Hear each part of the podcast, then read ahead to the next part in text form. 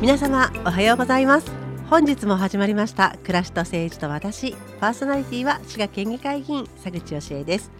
さあ議会の狭間でお正月も終わりまして何をしているかと申しますと今週佐口はですねあの会派っていうあの、まあ、あの何人もの議員が集まって同じ志で同じ政策をあの作ろうとする集団なんですけれどもあのその会が会派で、えーと県外調査に行ってまいりました。あのこの会派の県外調査っていうのもあの今回全員出席して行かせていただいたんですけれどもあのいろんな行き方があります。今回はですねバスでずっと回ってあの名古屋市立のとある中学校であの校内フリースクールのお話をお聞きしたりあの愛知県庁でですねこう休み方改革よく働き方改革というのを聞くんですけど休み方改革というものをあの聞いてみたりラーケーションなんていうね新しいワードもあのラーニングとバケーションを合わせてラーケーションっていうんですけれどもそういったものも学んでみたりそしてまたあの三好市役所というところに行きましてあのネウボラっていうその産前産後ずっと支えましょうという政策があるんですがそのお話を聞いたりですね。あとあの高専。今滋賀県でも高等あの高等専門学校という学校を作ろうとしているんですけれども愛知県にあるトヨタのあの高専に行ってまいりました。でこんなことをしながら翌日にはですねオンラインで食と脳についてのオンライン勉強会と生活保護についてのしおりを見直しましょうみたいな勉強会に参加しであの今日今日はあ今日というでその後は高専のあのフォーラムがですね滋賀県で開催されてましたのでそこに飛んでいきみたいなことをしてバタバタと1週間学んでおりますもうこのどれもお話ししたいことでいっぱいなんですけれどもとりあえず本日はあの先週予告させていただきましたので、えー、岩手県は芝町の小川あるプロジェクトについてお話しさせていただきたいと思います。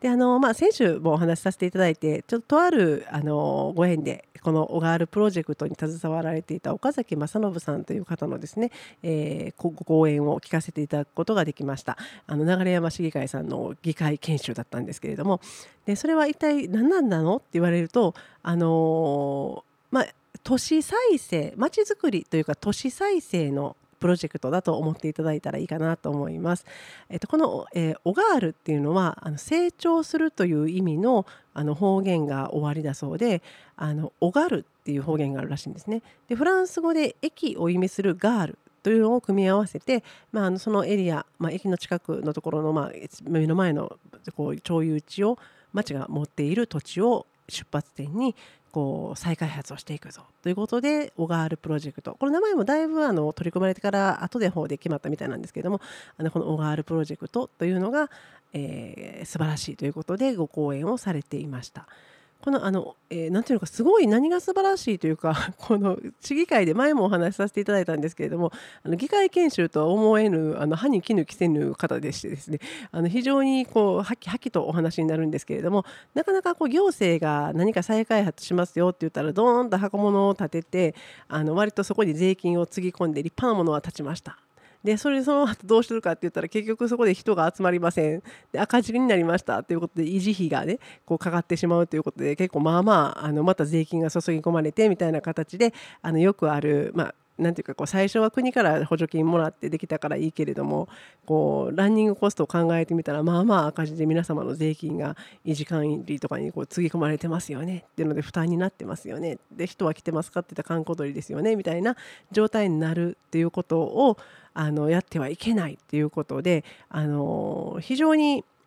これなかなか最初すごい取り組みだったと思うんですけれども民間で主導してこれわざわざ民間で主導してってつけるのは日本だかららしいんですけども民間で主導して再開発を一緒にやりましょうということで PPP っていうままあの専門用語で言ってるんですがあるんですがあのそれをさせされたということなんですね。PPP っていうのは、まあ、行政が主導してやるんではなくってあくまでも民間が事業計画をするところから入り込んであの、まあ、民間のアイデアとか知恵とかをちょっとだけ借りるっていうんじゃなくてもどっぷり民間とがっぷり四つに組んであの行政が事業をやっていくという手法になっています。この PPP あの Public Private、えー、 Partnership というそうなんですけれどもあのよく PFI っていうのを聞くと思うんですよね。滋賀県でも非常に PFI あの Private Finance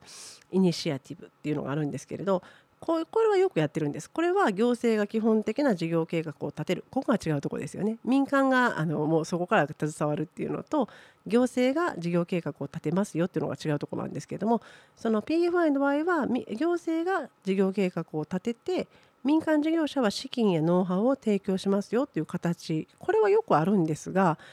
この辺が歯に衣着せぬところなんですけれどももうあのすっぱりと切っておられましたが結局情報の格差があるよねとおっしゃるんです。民間のまスピード感であるとか情報がすごいたくさんあるところが計画を練る段階で意思決定に携わらずに やっぱりあのこう公には公のこう確実性とかいいところはあるんですけれどもあのなかなか情報を最近の最新情報を持っていないで経験をしていないというところであの行政が決定されてでそこを民間が一緒にやるっていうので失敗しますよねみたいなことをはっきりとおっしゃったんであなんかこのラジオ行政の県の人が聞いたらどうしようとかドキドキとかしながら喋るんですがあのそういうことはすっぱりと言って抜ける方でした。でまたあのこの時の講演ではお話しされてなかったんですけどもやっぱ小川プロジェクトが成功されているどのぐらい成功しているかっていうと人口がえー、3万、まあ、4万いってないぐらいの都市なんですね、えーと、滋賀県でいうと米原市ぐらいが3万5千人ぐらいなのであの同じような都市かなと思うんですけれどそのぐらいの都市で一体この小川プロジェクトの駅前にどのぐらい人が来るかっていうともう100万人ぐらい年間でやってくるよみたいな大きなプロジェクトになっているらしいんです。でこれがあのなんていうかなぜできているかっていうことを喋っていただいたというのがこのまあ一旦だったんですけど喋っていただいたのがこの講演会でした。結局まああの本当に、えーごまあ、なんて民間の感覚を使う先ほどもお伝えしたんですけどスピード感っていうところが民間と行政でずれてしまってなんか意思決定やるにも何するにもこうこのスピード感が合わないっていうところでお互いの不満ができてなかなかかんあの官民連携とか言われてますけどあの岡崎さんがおっしゃってるのは官じゃなくて公民連携だっておっしゃってたんですが民間主導の公民連携って言ってもあのなかなかそれが進まない。官と民が一緒にやるとスピード感が合わないとか価値観が違うとかいろんなことでこうどっちにもに不満が噴出してですねうまくいかないんですよとかいうことも割とはっきりとおっしゃっている講演会でびっくりしたんですけれどあのここの場合は市長さんが割ともともと民間から叩き上げた市長さんで責任は取るっていう形であっちこっちに走り回る。もう市長はスピーカーみたいな、まあ、壊れたラジオって言ってはったかな。あのあのラジカセみたいなもんでずっと繰り返すんだってことですごくこのプロジェクトをするって決めたが最後ずずっとそれを繰り返しとおっしゃりで県あの市の財政からお金をあの何か例えばサッカーのフットボール場を誘致するよっていう時にあのやっぱりすごいスピード感で3日ぐらいでしたかですかね。あの必要だとその岡崎さんがおっしゃった資金を部長を集めてみんなで会議して出そうって決めると。でまた部長の側ももともとあの4500万円ぐらい出しましょうって言ってたのをいろいろ計算して20年7回やってこうやってああやったらこういう経済効果があってっていうので6000万出しましょうって言ってくれるみたいなね。そういうその街の中のあのこう雰囲気というか速さに速さとかこう思い切りっていうのもあったんだと思うんですけれども何かをやるにも意思決定が早いっていうのがあってやっぱりこう公と民が同じスピード感で同じものを目指して、えー、進んでいくっていうことの力の大きさっていうのを感じさせるようなあのものだったんですね。ではっきりと割とゴールとしておっしゃってたのがあの固定資産税っていうのにこうを町の収入と考えてあの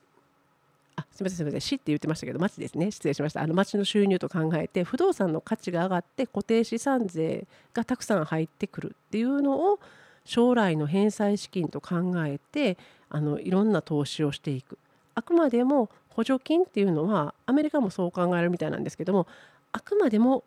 どれだけ後からお金、まあ、固定資産税になるわけですけどこの場合はを稼いでくれるかっていう発想で補助金は投資であるっていう考え方であの実際にですねもう3%を超える値上がり率他のところが値下がりしている中で芝町3%を超える値上がり率というのを達成されて固定資産税もたくさん入ってこられていますしもうちょっとお話ししきれないんですけどあのどうしようかな。これ次週にはものすごく喋りたいことがいっぱいあるのでお話できるかどうかわからないんですけどもフットボール場の他にバレーボール専用体育館。これあの日本に1個しかないそうです。日本に1個しかないから世界の裏側の国からもあのそこ使わせてくださいというオファーが来るみたいになってみたいなんですけどもそういうところに目をつけてあのそこにいっぱい集客が来たりでまたその人たちが試合を見せてくれるっていうのでそのチケットを売ってみたり。であのちょっとやっぱ話しきれないんでもう一回どこかでお話来週かどうかはともかくお話しないといけないなと思うんですがあの図書館とかをですね集客装置として置いてみたりこういろんな仕組みを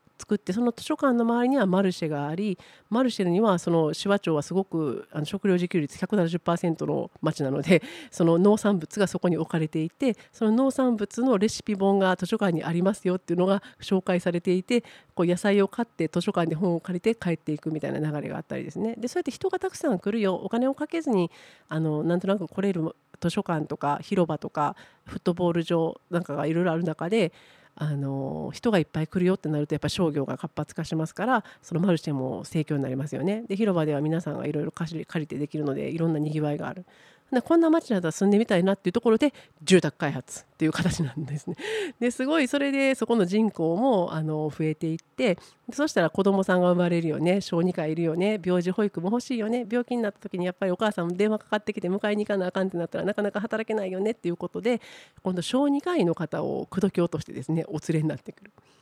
もうこういうことが、あの、すごく